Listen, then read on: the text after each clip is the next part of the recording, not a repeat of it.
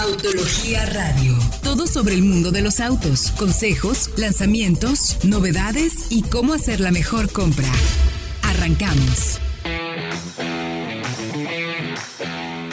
Buenas noches, ¿cómo están? Bienvenidos a esto que es Solo Autos Radio, vaya Autología, transmitiendo como todos los jueves a través del 105.9 de FM en Éxtasis Digital, aquí en la bella ciudad de Guadalajara. Saludo hoy con el gusto de siempre. Nos dejaron así solos, mi querido Fred Chabot, ¿cómo estás? Diego anda, anda fuera de, Guadalajara probando un coche del que platicaremos más adelante.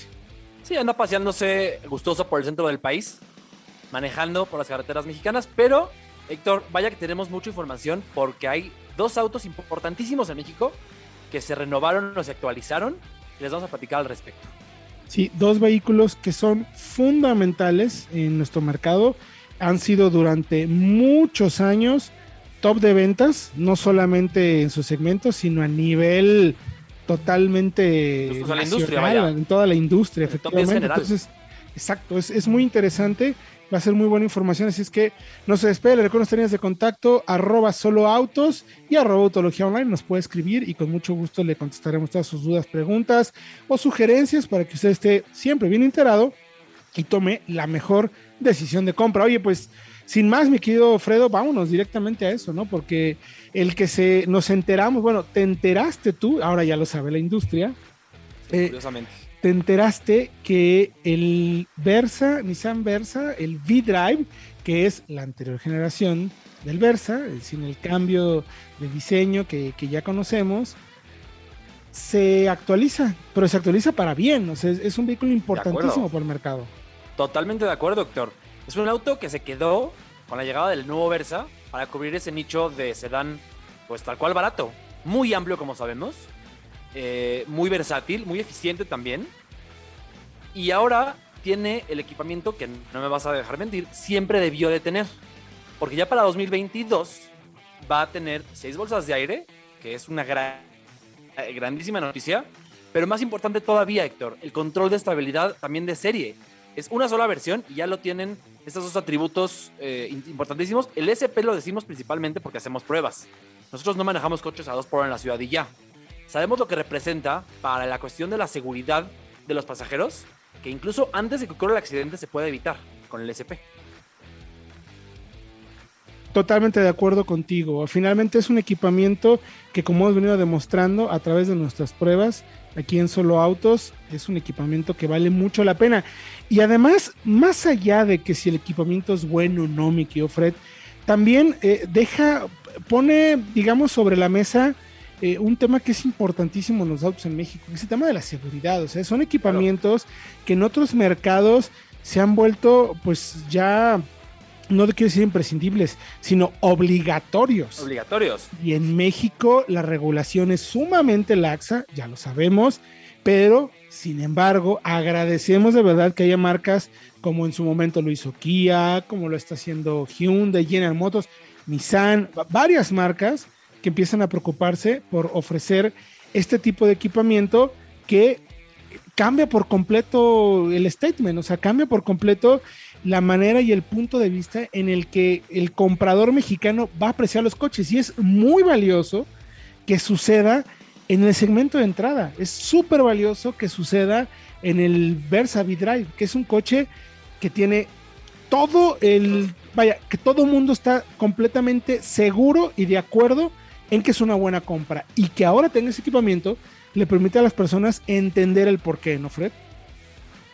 Totalmente de acuerdo, porque además, Héctor, sube de precio solamente 6 mil pesos. Se queda en 239 mil pesos. Es el auto más barato en México con este equipamiento de seguridad, que es clave. Porque ¿cuántas veces hemos visto manejando en carreteras que un auto pisó un charco o... O que simple y sencillamente... Perdió el control. Efectivamente. El SP es para eso. El SP es un sistema... no, no digo vaya conducción irresponsable. No, no, no, en situaciones de riesgo total. Es para Incluso lo que hacemos en, nuestro, en nuestro test técnico es precisamente demostrar cómo una situación normal de conducción pudiéramos llegar a tener este tipo de situaciones y como el SP, además evidentemente de una buena plataforma, buenos neumáticos, buenos amortiguadores, dirección, muchos factores colaboran, pero el SP es uno de los fundamentales, ¿no? Entonces, que suceda en el V-Drive me parece muy bueno. Hay otros modelos, Fred, por fortuna no es el único.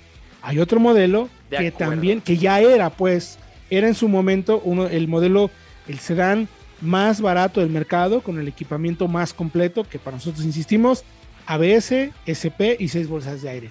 Ahora ya lo es también el V-Drive, pero ese me refiero al Mirage G4, ¿no? Sí, pero hay una diferencia, me parece crucial entre el Versa y el Mirage. Y es que el Mirage es 10 mil pesos más costoso, pero además de eso es un auto más citadino, por motor 1.2, tiene 76 caballos de fuerza, el V-Drive tiene 106. Entonces, me parece que esta propuesta de seguridad en un auto más amplio, más grande, más potente como el V-Drive, tiene todavía más sentido, porque es un auto que está más eh, adaptado a las necesidades de las familias mexicanas. Eh, a ver, como, tal como todo terreno. Está mejor resuelto, o sea, funciona mejor en nuestro mercado. No estoy diciendo que el, que el Mitsubishi no funcione, pero se nota en sus características y en lo que ofrece como un auto más económico, un auto no tan... Eh, no resuelve tan bien el ir eh, en carretera, o sea, es un poquito más lento, eh, cuando le pones más peso se nota, se nota, un poquito más difícil que acelere y el V-Drive no, como bien mencionas, es una plataforma que incluso se vendió en Estados Unidos, que ya conocemos, que destaca por su espacio, tiene muy buena cajuela, una calidad de materiales suficientemente buena, eh, un motor suficientemente bueno, confiable, seguro, con buen consumo de combustible si lo sabes conducir. O sea, en general estamos en un, es un coche que realmente sorprende eh, que la marca se haya atrevido por este equipamiento y sorprende muchísimo el precio, Fred. Sí, y fíjate, Nissan que, ¿cómo se actualizó? Vaya, si el productor me está escuchando, que le ponga aquí ahora sí aplausos. Porque ya todos sus autos en México tienen seis bolsas de aire. Pasó de ser una marca que generalmente, digamos, obviaba ese, ese, era criticada, era criticada, era muy criticada por el y ahora ya lo tienes desde un March, un Versa, el V-Drive. Todos los autos en México tienen seis bolsas de aire y el único que no tiene SP es el March. Todos los demás tienen SP de serie. Y, no quiero ser, digo, no quiero jugar un poquito al abogado del diablo, no justifico el que no tenga SP, o sea, a ver, es algo que le tenemos que exigir a la marca, pero entendiendo en el segmento en el que participa y los rivales y que la gente desafortunadamente es como el huevo o la gallina, ¿no? ¿Quién tiene mala culpa? ¿La marca por no venderlo? ¿El gobierno por no exigirlo? ¿O el comprador por, por cual no comprenderlo? Pero bueno, lo interesante es eso. O sea, es que la marca lo está ofreciendo y yo no dudo, mi querido Fred, que en breve eh, podamos ver también por lo menos la opción de SP en el match en las versiones más equipadas. De acuerdo, porque la base es la misma. La plataforma es igual a la del Versa, la del Versa V-Drive, que sí tuvo SP en otros mercados. Ahora, entendiendo de momento, de, nuevo, jugando el abogado del diablo, que el March es la versión hatchback y tiene un enfoque más citadino, quizá por eso obviaron de momento el SP y sí lo integran en el V-Drive. Pero veremos cómo se mueve la marca. Creo que ya, ya tenemos muy claro que Nissan, digamos, ya prioriza la seguridad y que si ven la oportunidad de ponerlo, lo van a poner. Y eso es valiosísimo. Sí, totalmente de acuerdo. Entonces, eh, importantísimo que lo sepan, el control de estabilidad y seis bolsas de aire ya lo encuentras en el sedán, eh, el sedán de entrada que tiene Nissan y de hecho es el vehículo, a ver, yo me corregiré si no me equivoco, es el vehículo más barato del mercado con ese equipamiento. O sea, no hay un coche que tenga tanto nivel de equipamiento, en, sobre todo en materia de seguridad, que es lo más importante, como el Versa Vidrive Eso es un, un, paso de verdad. O sea, eh, hay que reconocer que la marca sí se preocupe por eso y vamos a insistir muchísimo para que eso se mantenga, porque otros vehículos de ese tamaño, en ese momento que no lo tienen, pues van a tener, no van a tener el mismo comportamiento. Así de sencillo, una situación de emergencia. Así de claro y así de fácil. Pero, ¿qué les parece, mi querido Fred? Si los invitamos que vayan a la página de soloautos.mx, diagonal noticias, ahí tenemos la nota completa para que chequen más a detalle y también tenemos eh, un análisis precisamente contra el Mitsubishi Mirage G4, que es el rival más directo del Versa. Es el segundo modelo, ahora es el segundo, Oche, eh, del mercado, sedán subcompacto mejor equipado del mercado en temas de seguridad. Digamos que, como siempre, con este tipo de cosas, el que gana es el cliente. Nosotros vamos a ir a música, le recuerdo tener de contacto, arroba soloouts, arroba online, escríbanos y con mucho gusto le daremos respuesta a todas sus dudas, comentarios, sugerencias para que esté bien informado y tome la mejor decisión de compra. Vamos a música y regresamos con más aquí en Solo Auto Radio. Esto es el lanzamiento de la semana. Estamos de regreso en Solo Autos Radio Vaya Autología, transmitiendo a través del 57.9 de FM, Éxtasis Digital en la Bella Ciudad de Guadalajara. Les recuerdo que si por alguna razón no nos ha sintonizado desde el principio o quisiera escuchar los programas anteriores, invito a que vaya al podcast de soloautos.mx. Tenemos ya casi 400 podcasts por ahí para que usted esté bien enterado y tenga la mejor información. Gracias a la magia del radio nos vamos a ir hasta la ciudad de Tlaxcala con Diego Briseño, quien se encuentra manejando la nueva Jack 67, si no me equivoco, en un segmento interesantísimo de nuestro mercado. Así es que, mi querido Diego, los micrófonos son tuyos. Adelante, cuéntanos cómo está este tema con la nueva Jack, esta nueva SUV, interesante para un mercado que, insisto, es muy peleado. Cuéntanos, mi querido Diego. Sí, es Héctor, muchas gracias. Y sí, pues sí, me tocó manejar la nueva Jack 67 Pro, modelo 2022. Y fíjense que pues este modelo renovado retoma la orientación de la y configuración original. Pues después de que hubo un breve periodo con la versión un poco personal de este SUV, digamos que regresa a sus orígenes. O sea, el cambio de generación que vimos a principios de año era una SUV con un nuevo diseño, pero una configuración de solo dos asientos y mucho equipo tecnológico pues ahora, como les cuento, vuelve a su raíz para ofrecer una camioneta familiar con tres filas de asientos, aunque el espacio por el momento es solo para seis pasajeros. La segunda fila cuenta con un par de asientos tipo capitán y el resultado es una configuración 2-2-2, que sí parece alineación de equipo de fútbol, pero es la manera en la que están repartidos los asientos. Esto tiene ventajas en la habitabilidad, por ejemplo, los que viajan en la segunda fila van a disfrutar de un mayor confort en general muy buena posición de manejo, muy buen espacio, ajuste longitudinal y de respaldo. O sea, van a ir a, sus anchas. La tercera fila es bastante utilizable. Sí, sí caben adultos, hay buen espacio para cabeza, aunque tampoco sobra el espacio, hay que decirlo. Lo que sí es que detrás de esa tercera fila todavía hay espacio suficiente para el equipaje con 418 litros disponibles. Y ya saben, esto puede incrementar si abatimos alguna de las filas. También hay que destacar que con esta configuración de dos asientos para la fila intermedia, el acceso para esa tercera fila es mucho más fácil, pues queda un pasillo central entre los dos asientos que facilita maniobras complicadas andar este, resolviendo cómo se abate el asiento intermedio para poder que alguien, sobre todo un adulto, ingrese hasta atrás, a veces no es tan fácil. Pero sin embargo, algo que destaca de esta nueva 67 Pro es precisamente el completo equipo que ofrece y que se alinea a la estrategia de otros modelos más recientes de Jack. Por ejemplo, la versión más equipada, la 67 Pro Limited, la que manejamos en este primer contacto, se integra en cuadro de instrumentos digital configurable, acompañado de una enorme pantalla de infoentretenimiento de 12.5 pulgadas, con conectividad a las plataformas de Android Auto y Apple CarPlay, además de que cuenta con climatizador automático, cámara 360 grados, techo panorámico, múltiples amenidades que hasta tienen asientos calefactables. La seguridad también es completa, hay que destacarlo. Las dos versiones disponibles en nuestro país incluyen un paquete completo con frenos ABS, 6 bolsas de aire, control de estabilidad, adicionales anclajes ISOFIX, asistente de arranque en pendientes, monitor de punto ciego y hasta sistema de estacionamiento autónomo. ¿Sí? Y bajo el cofre, también la 67 Pro incluye el motor de 4 cilindros 1.5 litros turbo de 181 caballos y 212 libras-pie de torque conectado a una caja automática de doble embrague de 6 cambios con 4 modos de manejo, lo cual en papel parece estar muy bien, ¿no? Es más, viendo los precios de 539 mil y 589 mil pesos por estas dos versiones, parece que es una oferta bastante tentadora, sobre todo cuando comparamos con Sorento, que la nueva inicia por arriba de los 620 mil pesos. Pero gracias a que tuvimos la oportunidad de manejarla durante un buen tramo en este primer contacto, nos damos cuenta de que algunos detalles van más allá de la ficha técnica. Iniciando con, por ejemplo, con el vistoso sistema de infoentretenimiento. Tiene muy buena resolución y los comandos son rápidos. y junto con las cámaras de 360 grados se ven bastante bien. Pero al no contar con mandos físicos, tareas sencillas como subir o bajar el volumen se complican demasiado y esto también aplica para el sistema del climatizador automático. Es este panel completamente táctil que sí se ve súper bien, pero realmente no tenemos ningún tipo de retroalimentación y no sabemos si realmente lo que estamos picando tiene algún efecto, a lo mejor hasta que notamos que el aire ya está demasiado frío, ¿no?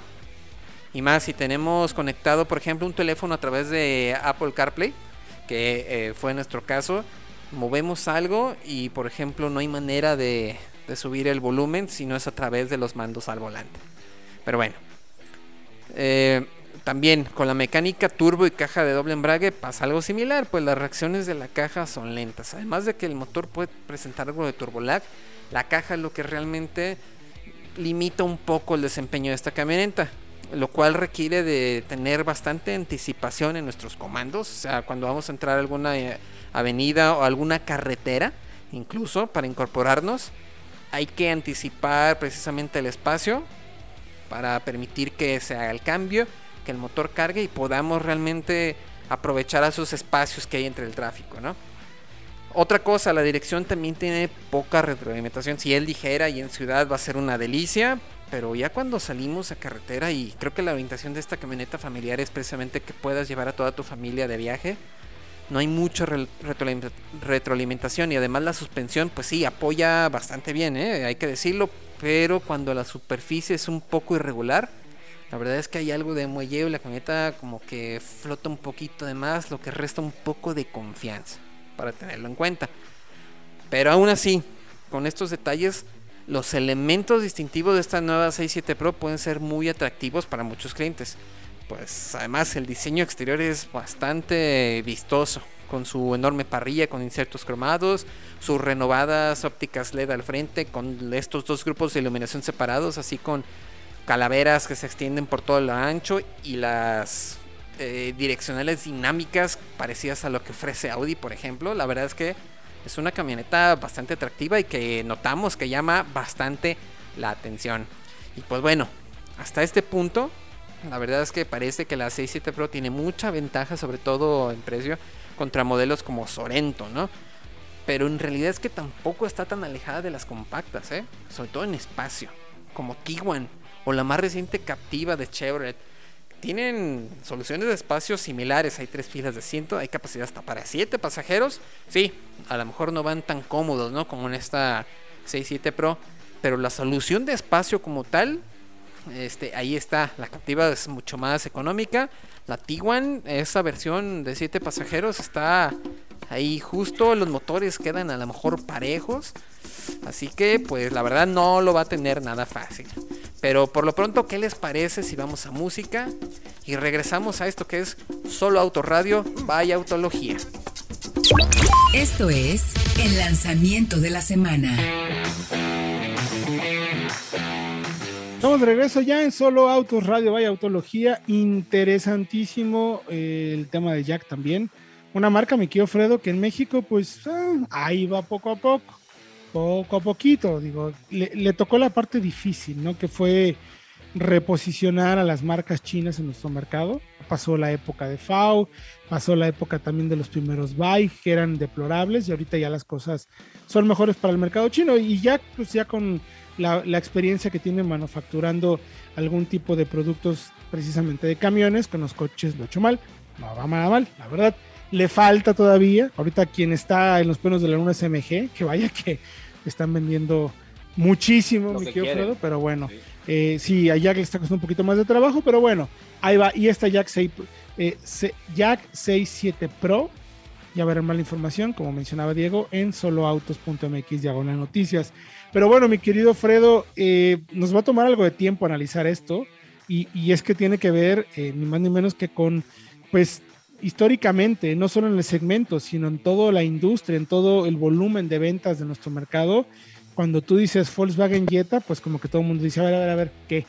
O sea, si, es un auto súper deseado, o sea, no hace falta que digamos nada, la gente lo tiene clarísimo, ¿no?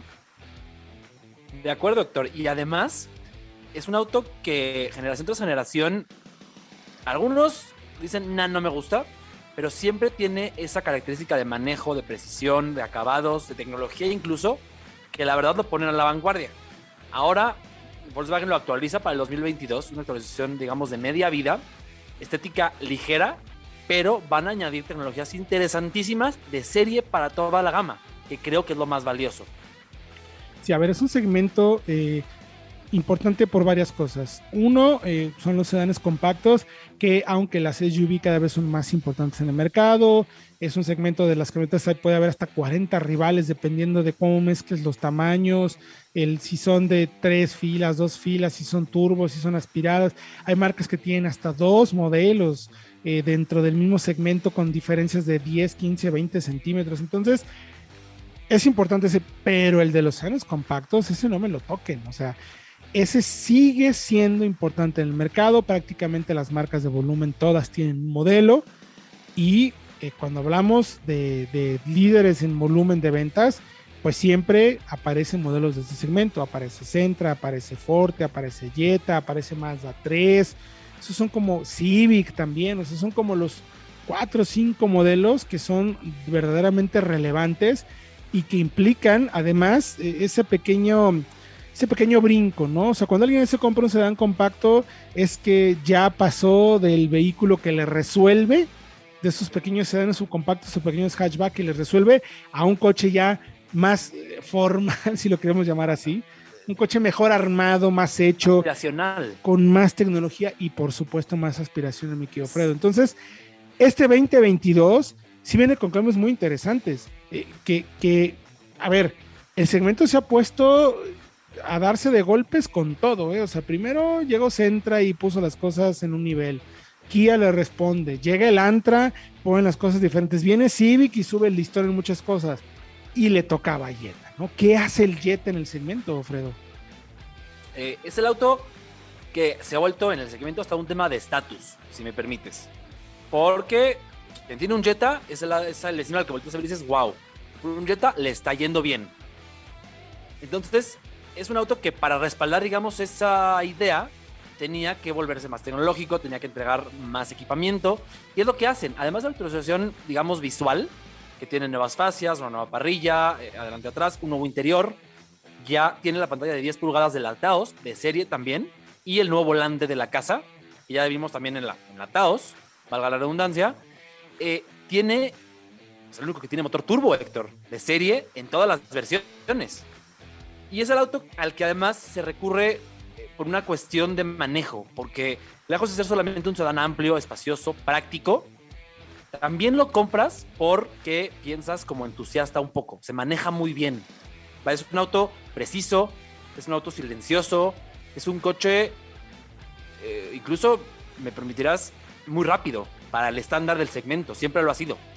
Totalmente, digo, recordemos un poquito lo que siempre mencionamos acá cuando un coche, eh, una marca le invierte en plataformas, el beneficio es amplísimo, ¿no? Desde, por ejemplo, esta plataforma ya la conocemos, la puedes encontrar en un Jetta, la puedes encontrar en alguna camioneta de Audi, por ejemplo, y eso finalmente te permite eh, concebir un producto que sabes que te va a funcionar en diferentes aspectos y va a ser sólido, sobre todo que es lo más importante, un auto que te, que te transmita solidez. Y sí, justo eh, este, este nuevo Jetta eh, lo que retoma son los detalles que ya hacía bien y mejor lo que tiene que mejorar. ¿no? El hecho de que sea turbo de 150 caballos desde el principio es fantástico. El GLI también se presentó.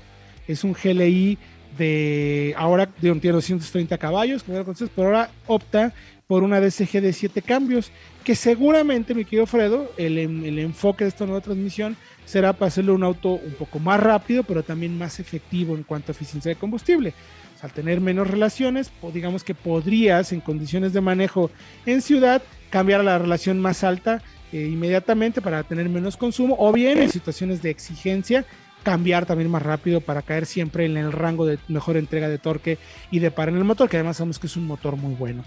¿Qué destaco principalmente, además de lo que mencionabas, mi querido Fredo, con el tema de la tecnología, con el tema del empuje?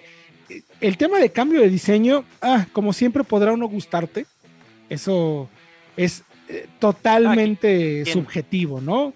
Hay a quien le gusta, exacto. A mí personalmente sí me gustó. Platiqué con un amigo que trabajó en Estados Unidos y que tuvo oportunidad de ver varias opciones de parrillas y todo. Y me dice, es la que menos nos gustaba a todos, pero bueno, eso finalmente el público manda. A mí sí me gusta. Me parece que es una evolución eh, consecuente de lo que vimos de la generación 7, tal cual la que, es la que estamos viviendo. Y eh, lo vuelve un poquito más tecnológico, ¿no? Con las luces de LED laterales, los faros también de LED, los detalles más en, las fascias, ahora un poquito más de, cromo, de, de, negro brillante, también las versiones GLI. Y por dentro, eh, el tema tecnológico me parece que aporta muchísimo porque se ha vuelto ya cada vez más importante para aquellas personas que tienen un coche y que están pagando una buena cantidad de dinero, pues tener buena conectividad, Fredo. O sea, no puedes tener un coche que ya no te dé lo que incluso hace algunos años veía solamente en vehículos premium, ¿no? Ahora ya tenemos mucha conectividad y con Volkswagen, con la nueva generación del Jetta, así, bueno, la nueva generación, la actualización del Jetta, este cambio de media vida como mencionabas al principio, lo tiene, Fredo. ¿Qué es lo que ofrece ahora? Va a tener eh, la nueva pantalla, le llaman Volkswagen Play, de 10 pulgadas, que se estrenó en la Taos, llega también en la T-Cross y vendrá seguramente en más modelos de la marca conforme pase el tiempo. Eh, tiene además eh, Wireless App Connect. Ya no solamente tienes el CarPlay y el Android Auto, sino que además es inalámbrico. Puedes conectarte sin cables. Y para respaldar este tema inalámbrico, tienes cargador también por inducción para el teléfono móvil. tiene cuadro digital. No sé, no sabemos todavía en qué versiones lo va a tener pero supongo que va a ser más amplio que antes. Casi te puedo asegurar que son todas. En la Taos ya vienen todas, por ejemplo. Casi te puedo garantizar que estén todas. Acuérdate que nada más lo que cambia entre algunas versiones o incluso con la versión GLI es qué tan amplio es el clúster digital. Es decir, si le puedes quitar o poner más cosas, cuánto lo puedes personalizar. Lo que está haciendo Volkswagen con estas nuevas generaciones es, eh, sí te lo doy, pero te le limito para marcar diferencia con las versiones más caras, ¿no? Yo estoy casi seguro que es para todas las versiones. Igual, Héctor, sí, y también igual para todas las versiones, las asistentes de seguridad avanzados, que es clave. Porque como decías, llegó el Centra, puso la historia en un punto y lo tenían desde versiones SR, que era, digamos, la intermedia por 400, ya están en 450 actualmente, esas versiones del Centra. Luego llegó el Elantra y también lo incorporó el Forte, el Civic, que lo integra por precio, pero un precio mucho más alto, 580 mil pesos. Y el Jetta ya nos confirmaron eso sí que lo tiene en todas las versiones. Frenado de emergencia y control crucero adaptativo. ¿Qué quiere decir? El frenado de emergencia detecta si te distrajiste en el tráfico y te vas a dar con el coche adelante y puede frenar el auto por cuenta propia, que es, un tema de seguridad importantísimo. Y el control crucero adaptativo te permite, cuando vas en autopista, poner una velocidad y que sea el auto el que pueda frenarte o acelerarte en función de si hay un coche adelante. Es decir, te topas con un auto, un camión que va a menor velocidad, baja la velocidad, cuando se quite, vuelve a ir a la velocidad a la que tú le indicaste. Es, ya no tienes que acelerar casi casi. Sí, son sistemas muy buenos y además tenemos también monitor de punto ciego. Claro. Que es eh, tal cual, en los espejos retrovisores sabemos que hay un un punto ciego donde no vemos los coches, pero a través de un foquito y una alerta nos dice aquí hay algo abusado. Esos tres detallitos, mi querido Fredo, además de los frenos de disco, ABS, SP, control de tracción y las seis bolsas de aire, pues ya tienes un coche súper completo. Estamos hablando de un auto que está al nivel de lo que antes tanto criticábamos o pedíamos, ¿no? ¿Por qué no están los coches a nivel de Estados Unidos? Bueno, pues ahí está, ahí está la respuesta. Y, y la mecánica, Héctor, porque también algo que le pedíamos mucho a la sexta generación era el motor turbo y ya lo tenemos de serie en todas las versiones, algo que ningún otro auto del segmento tiene. Porque en el Civic, por ejemplo, lo tienes a partir de la versión intermedia.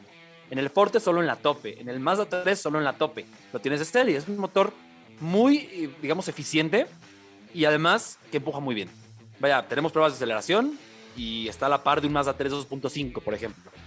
Efectivamente, son detalles bien interesantes porque estamos viendo entonces un coche que la marca, a ver, hizo lo que tenía que hacer e incluso aunque no sabemos los precios, yo insistí mucho con la gente de producto.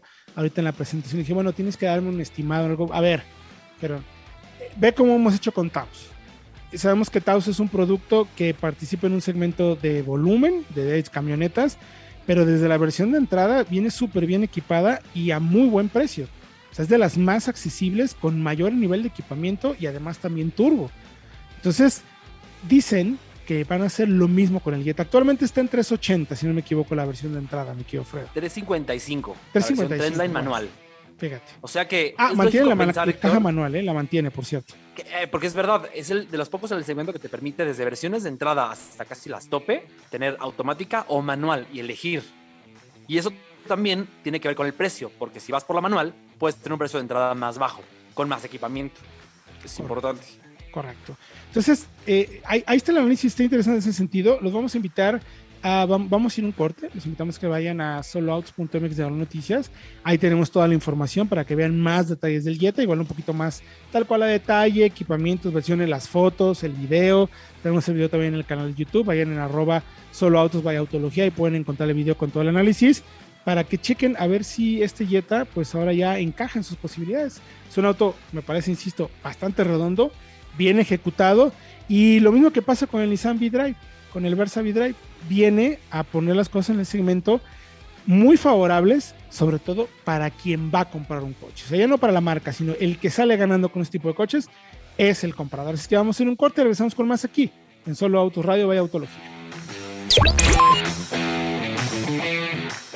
Estamos de regreso en Solo Auto Radio Vaya Autología, último bloque. Estuvimos hablando de Jetta, de Jack 67 Pro, del Nissan V-Drive, el Versa V-Drive, que es uno de los modelos pues más interesantes del mercado, cada vez más equipado. Nuestro mercado empieza a madurar poco a poquito y la llegada del Jetta también, la actualización del Jetta de, nueva, nueva generación, sino año 2022, lo vuelve muy interesante. Hay un tema que no comentamos, mi querido Fredo. Ahorita vamos a ver un análisis interesante. ¿Cómo se coloca? ante todos los rivales de un segmento muy peleado y muy interesante, ya mencionamos cuáles son. Pero hay algo tristemente que no comentamos y que es que este Jetta lo vamos a tener hasta finales de año. No se ve posible que lo tengamos antes y tiene que ver ni más ni menos que con los malditos semiconductores que están ahora poniendo de cabeza toda la industria. En Puebla platiqué con el presidente y director de la marca de Ford de México, con Edgar Estrada, y me lo dijo así de claro. No tenemos suficiente semiconductores para la producción y para surtir a México. Tenemos ahorita el inventario para la generación actual, o sea, la que no tiene los cambios, pero también muy poquitos. O sea, va a haber un momento, dura, seguramente durante el mes, en el que no vamos a tener jetas a la venta. Puede, puede llegar a suceder eso. Desafortunadamente, hasta finales de año, mi querido Fredo. Creo que la marca lo va a aprovechar a favor para generar expectativa del nuevo modelo. Sabemos ya el formato desde la pandemia vienen haciéndolo todas las marcas con la preventa y así más o menos darse una idea de qué tal, qué tan grande va a ser la demanda por el auto. Va a ser interesante ver cómo lo manejan, pero creo que aún con tiempos de espera, seguramente veremos gente que va a decir yo espero al Jetta, no importa porque ha sido así a lo largo de toda la historia.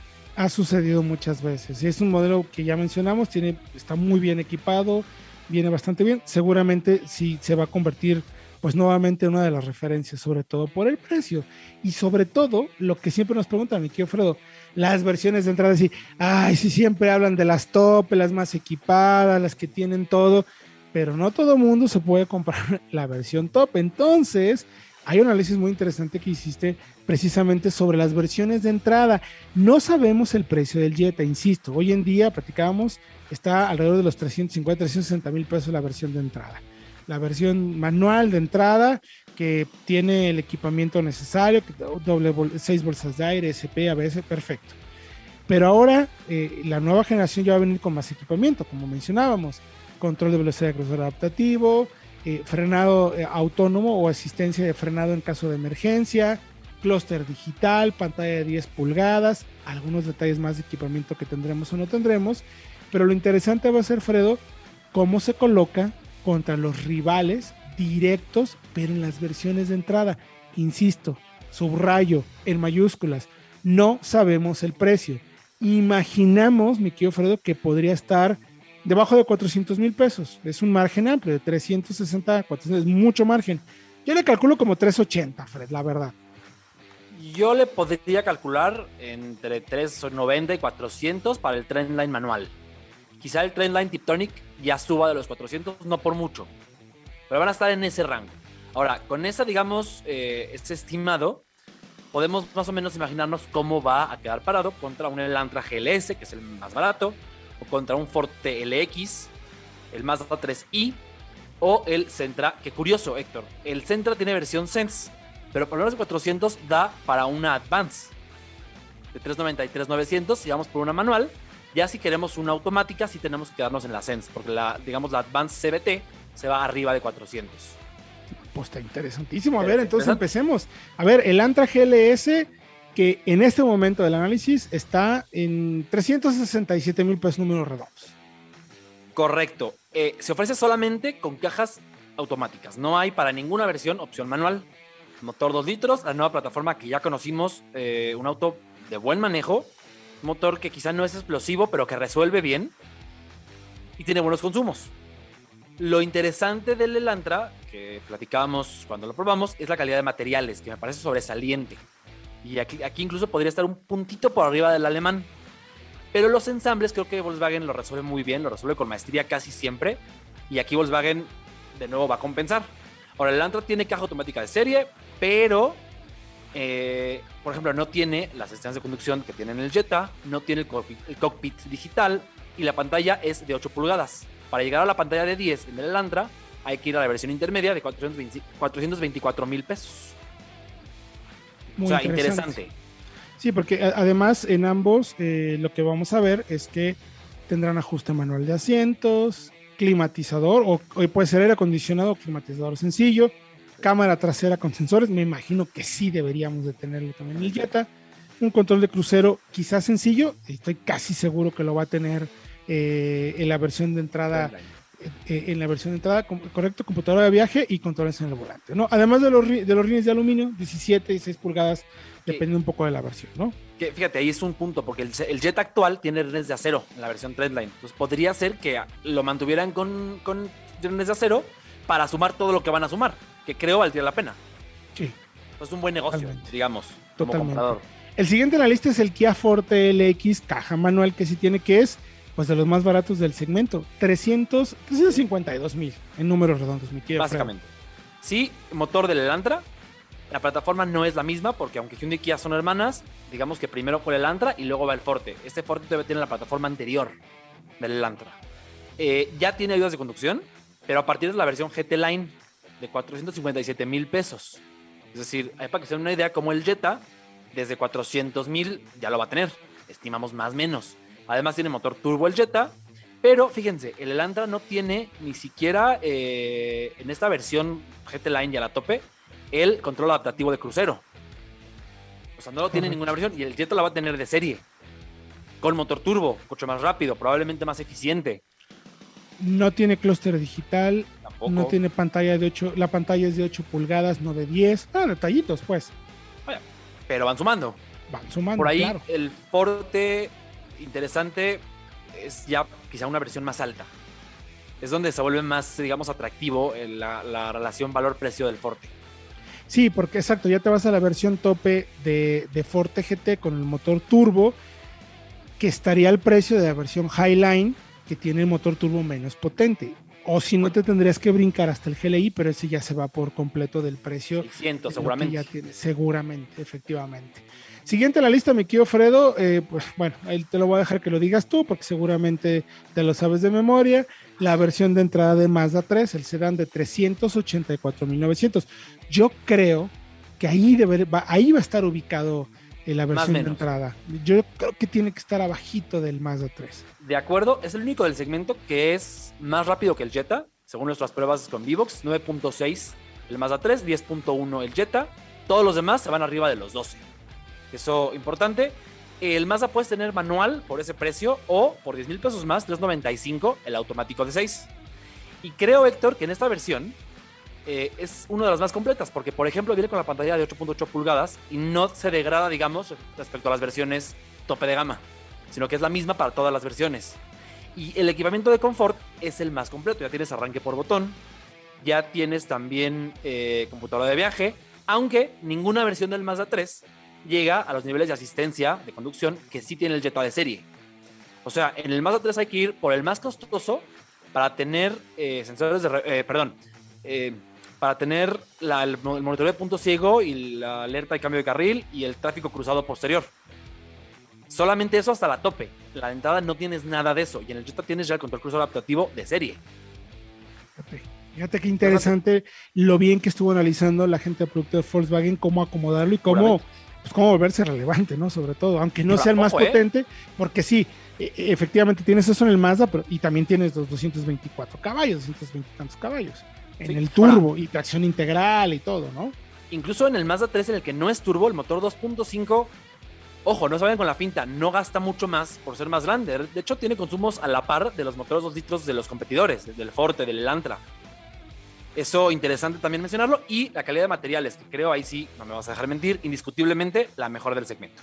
Para todas las versiones. Sí, sí, sí, sí. Ahí, ahí sí es difícil que alguien le quite esa posición a mi querido Mazda, porque sí, la verdad va a estar un poco complicado. Y para concluir, tenemos el Nissan Sentra Advance que mencionabas, transmisión manual, por 399.900. Es el más costoso de todos en la versión de entrada. ¿eh? Eso es, es, importante también decirlo. Es que no es versión de entrada, es la segunda. Si te ah, vas a la Sense. Cierto, cierto, lo que platicábamos, lo que platicábamos. exactamente. Si te vas a la Sense, está en 347 con la manual o 365 con la CBT. Correcto. A todas con motor de 2 litros, como en el Lantra y el Forte, 150 caballos de fuerza y un auto que mejoró muchísimo con la generación más reciente. Hace, llegó hace un año a México. Materiales, ensambles, seguridad. Es un auto completamente distinto que además, hablábamos de la plataforma del Jetta global, el tema de, invertir en el chasis. Lo mismo que el Jetta, plataforma global eh, de Renault Nissan, que se usa en Renault y Nissan en Europa, la CMF, común y modular. Sí, eh, totalmente de acuerdo. Lo interesante, me, parece que, a ver, aquí obviamente ya tienes también muchas versiones, por menos de 400 mil pesos, que como sabemos que queremos que va a llegar el, Jetta, es va a ser muy parecido en cuanto al Centra, en términos generales de calidad de materiales. Yo creo que las grandes diferencias que va a tener Jetta, y es por como conocemos el coche y ya lo hemos probado, va a ser precisamente el motor turbo es más rápido o por lo menos va a dar la sensación de ser un coche mucho más efectivo, más rápido que todos los que mencionamos, porque todos en las versiones de entrada no son tan potentes y aunque el Mazda 3 pueda ser eh, un poco más potente por el motor atmosférico, no te va a dar la sensación que sí te da el turbo del Jetta. Me parece que ese es como el principal punto, mi querido Fredo, además de la sensación de solidez en el manejo. Y pues ya el tema de pantalla, ¿no? Que insisto, se empieza a volver relevante ya en un segmento, ¿no? Porque el tema de seguridad ahí sí estamos todos resueltos con lo básico. Luego, además, sumarle, pues, las asistencias que va a tener desde entrada, ¿no? Me parece que, que eh, Volkswagen lo tiene como muy bien analizado. Esperemos que no nos defrauden con el precio, me quiero Yo estoy seguro que, que no, por ahí por ejemplo, el Civic ya no lo mencionamos porque ese sí ya se va muy, muy arriba. está muy arriba. Creo que ya se sale totalmente del rango en el que tendría que estar para ser competitivo, a pesar de que es un muy buen auto. Eso no queda duda. Pero ya. Pero se ya se va casi al nivel de lo que va a costar una 3, seguramente. Efectivamente. Pues gracias, mi querido Fredo. Un análisis muy interesante. ¿Dónde pueden encontrar más información nuestros amigos aquí de Solo Autos Radio y Autología? En soloautos.mx, diagonal noticias, está todo el análisis del Jetta, de sus rivales y también del V-Drive. Todo, tenemos ya cuatro notas del V-Drive. Correcto, está todo lo que tienes que saber del modelo más equipado, mejor equipado del mercado y más barato. Gracias, mi querido Frechabot. Héctor, nos vemos la semana que entra. Ya esperemos que ya esté Diego, ya se digne a presentarse. Ya que deje de pasearse por Tlaxcala, nos traiga algo bueno de comer. Mi nombre es Héctor Ocampo, gracias por acompañarnos. Recuerdo que tenemos una cita, usted y yo, todos los jueves 8 de la noche a través del 105.9 FM aquí en Éxtasis Digital a través de Solo Auto Radio Vaya Autología. Hasta la próxima. Autología Radio. Entra a www.autologia.com.mx y mantente informado con los análisis más completos para tu próxima compra. Autología Radio.